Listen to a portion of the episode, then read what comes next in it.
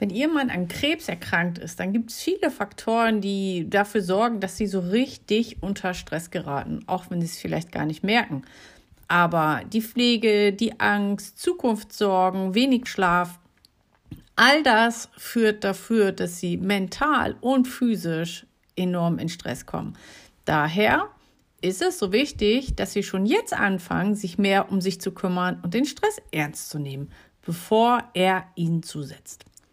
Ich bin Linda, ich bin Hypnosecoach in Emden, Ostfriesland und online und aufgrund meiner eigenen Erfahrung als Frau eines an Krebs verstorbenen Mannes, den ich neun Monate lang gepflegt habe, unterstütze ich Sie sehr gerne dabei, Ihren Weg zu finden. Und ich möchte Sie ermutigen, Klarheit für sich zu schaffen und somit mehr Stärke und Gelassenheit durch diese schwere Phase Ihres Lebens gehen zu können. Ich war mir damals gar nicht so bewusst, wie stressig die Pflege und die Krankheit meines damaligen Mannes für mich war zu der Zeit. Ich habe einfach gemacht und getan, ich habe funktioniert. Und erst als er gestorben war, da habe ich an meinen körperlichen Reaktionen gemerkt, wie schwach ich tatsächlich da schon war. Mir war schwindelig, ich war schwach, ich habe irgendwann so leichte Sterne vor den Augen gesehen beim Spazierengehen, habe dann auch meinen Blutdruck gemessen und ich habe sowieso einen relativ niedrigen Blutdruck, aber da war er eben noch niedriger, so niedrig, dass ich gedacht habe, okay, es ist jetzt Zeit, dass ich da was ändern darf und ja, eben wieder mehr an mich denken kann. Und ich weiß nicht, wie es Ihnen jetzt gerade geht. Ich gebe Ihnen auf jeden Fall heute fünf Schritte mit, die Sie für sich durchführen können, um diese Zeit eben besser zu überstehen, weil Sie es wirklich wert sind die erst, der erste Schritt, um Stress besser zu bewältigen, ist so ein eigentlich ein ganz banaler Schritt. Also total einfach, was Sie immer wieder zwischendurch machen können, wo ich Sie auch wirklich zu einlade. Obwohl es so banal ist, vergessen die meisten Menschen, also ich, ich vermute, dass 95 Prozent aller Menschen oder sogar mehr das einfach gar nicht bewusst machen. Und das ist wirklich tief ein- und auszuatmen. Also wenn Sie merken, es wird stressig, ich will was für mich tun, auch wenn es nur eine Minute ist. Es dauert ja letztendlich nicht äh, länger, wenn Sie sich einfach mal eine Minute Zeit nehmen, bewusst tief ein- und auszuatmen, auf Ihren Atem zu achten, dann können Sie in dem Moment Stress und Anspannung loslassen. Ja, und wieder mehr bei sich ankommen. Also das ist wirklich Punkt eins: atmen. Weil meiste Zeit atmen wir ganz unbewusst und auch meistens nicht tief genug. Also gönnen Sie sich zwischendurch immer mal ein Minütchen, um ganz bewusst zu atmen. Punkt zwei ist Achtsamkeit praktizieren. Und das können Sie schon dann machen, wenn Sie bewusst atmen. Aber es gibt auch Achtsamkeitsübungen, also zum Beispiel, dass sie anfangen zu meditieren, vielleicht sich morgens für den Anfang reichen auch da zwei, drei Minuten einfach mal in Ruhe hinzusetzen und vielleicht nur zu hören. Machen Sie die Augen zu und hören mal hin, was so in Ihrer Gegend zu hören ist. Oder Sie schauen einfach nur gucken nur mal rum, was sie so sehen, wenn sie aus dem Fenster sehen. Und wirklich auf Kleinigkeiten achten, nur mal gucken, nicht ablenken lassen von Gedanken. Wenn sie merken, dass die Gedanken wegschweifen, ist völlig normal. Kommen sie dann zurück, wieder ins Hören oder ins Sehen, je nachdem, was sie gerade machen. Das ist schon eine kleine, aber effektive Meditation.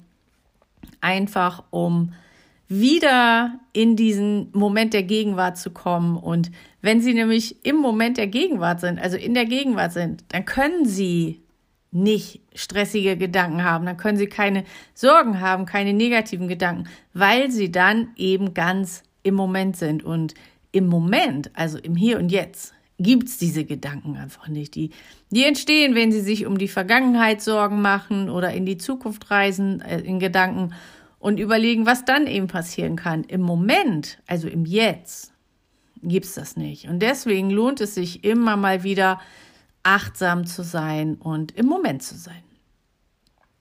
Punkt Nummer drei. lernen Sie Grenzen zu setzen. Das klingt erstmal leicht. Ich weiß, es ist alles andere als leicht. Nein zu sagen, für sich Nein zu sagen, klare Sätze zu grenzen. Weil gerade wenn Sie einen schwerkranken Mann pflegen, kommt wahrscheinlich bei Ihnen dann auch das schlechte Gewissen dazu, wenn Sie sagen, nein, jetzt bin ich mal dran. Weil die meisten Menschen denken, okay, da ist jetzt eben dieser kranke Mensch, da setze ich jetzt alles rein und der hat jetzt Priorität und ich zähle im Prinzip nicht mehr das ist, also ich sag mal so, auf der einen Seite ist das richtig, aber sie wissen ja auch gar nicht, wie lange diese Situation anhält. Bei mir waren es neun Monate, in denen ich keine Grenzen gesetzt habe, in denen ich nicht Nein gesagt habe. Und wie lange möchten Sie sich zurückstecken und dann vielleicht selbst sogar krank werden, weil Sie immer Ja, Ja, Ja sagen und gar nicht an Ihre eigene Gesundheit denken?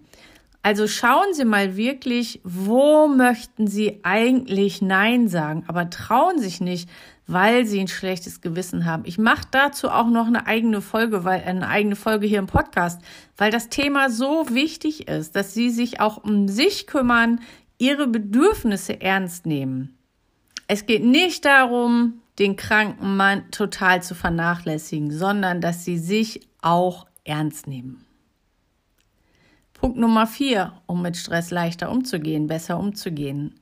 Holen Sie sich Unterstützung. Ich habe es damals viel zu spät gemacht. Also bei mir war es dann tatsächlich auch zu spät. Aber es gibt wirklich so viele Stellen, wo Sie sich Unterstützung holen, egal ob bezahlt oder unbezahlt. Da gibt es verschiedene Varianten. Sie können Pflegedienst engagieren, entweder den normalen Pflegedienst oder wenn Sie die finanziellen Möglichkeiten haben, können Sie sich auch noch jemanden dazu holen. Es gibt Selbsthilfegruppen, es gibt psychoonkologische Begleitung von den Krankenkassen oder auch private.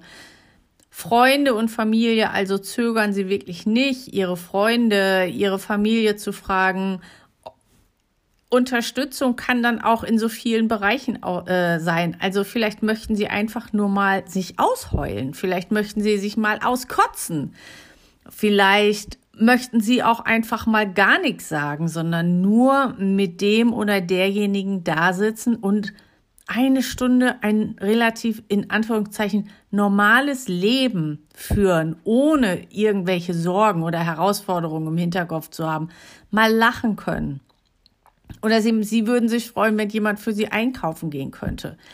Wenn jemand ihnen ein Eis mitbringt. Das sind alles so Kleinigkeiten, aber das kann sehr viel helfen. Also scheuen Sie sich wirklich nicht, wenn Sie Unterstützung suchen, wenn Sie merken, okay, es gibt was, wo ich Hilfe brauchen könnte, dass Sie das dann auch möglichst ja möglichst konkret äußern, damit ihnen auch jemand helfen kann. Weil als Außenstehender, der noch nicht in so einer Situation war, der kann ja gar nicht wissen, was sie in dem Moment brauchen, was sie haben möchten, was ihnen helfen kann. Also formulieren Sie das und dann gucken Sie mal, okay, überlegen Sie für sich, wer könnte mir denn da helfen? Und dann fragen Sie den. Er kann ja immer noch Nein sagen, aber es ist wichtig, dass Sie sich Unterstützung gönnen und da auch wirklich da auch dann für sich einstehen. Und da bin ich auch schon wieder bei Punkt 5, weil das Thema Selbstfürsorge ist so wichtig. Und nachdem ich diese ganze Sache selbst miterlebt habe, weiß ich, dass es eben so wichtig sind. Und wenn sie hier auf diesem Podcast gelandet ist, ist das auch nicht durch Zufall, sondern Sie spüren schon, dass Sie sich wieder mehr Zeit für sich nehmen möchten. Und das ist so wichtig. Schauen Sie mal, was Sie tun können, damit es Ihnen besser geht. Also Hilfe suchen hatte ich gerade schon gesagt. Aber das können eben auch Sachen sein, die Ihnen Freude machen. Was hat Ihnen denn vorher, bevor Sie angefangen haben, Ihren Mann zu pflegen, Freude gemacht? Vielleicht sind Sie regelmäßig in die Badewanne gegangen, haben Buch gelesen oder einen Spaziergang gemacht. Gucken Sie mal, wie Sie das heute auch noch machen können. Vielleicht ist es dafür notwendig, dass ein Freund da ist, der sich in der Zwischenzeit um ihren Mann kümmert, einfach da ist, falls was sein sollte, damit sie eine halbe Stunde, eine Stunde für sich so eine kleine Auszeit haben, um neue Energie zu tanken. Das ist, also das ist ja immer mein Herzensanliegen, dass Sie wirklich mehr an sich denken. Das waren jetzt schon fünf Punkte, die Ihnen helfen können, mehr innere Ruhe als pflegende Angehörige zu finden. Und probieren Sie das aus und finden Sie heraus, was zu Ihnen am besten passt. Denken Sie immer daran, dass es wichtig ist, dass Sie sich auch selbst pflegen, weil dann können Sie noch viel besser für Ihren Mann da sein. Ich wünsche Ihnen erstmal alles Gute, dass es Ihnen gut geht und freue mich natürlich, wenn Sie bei der nächsten Folge auch wieder dabei sind.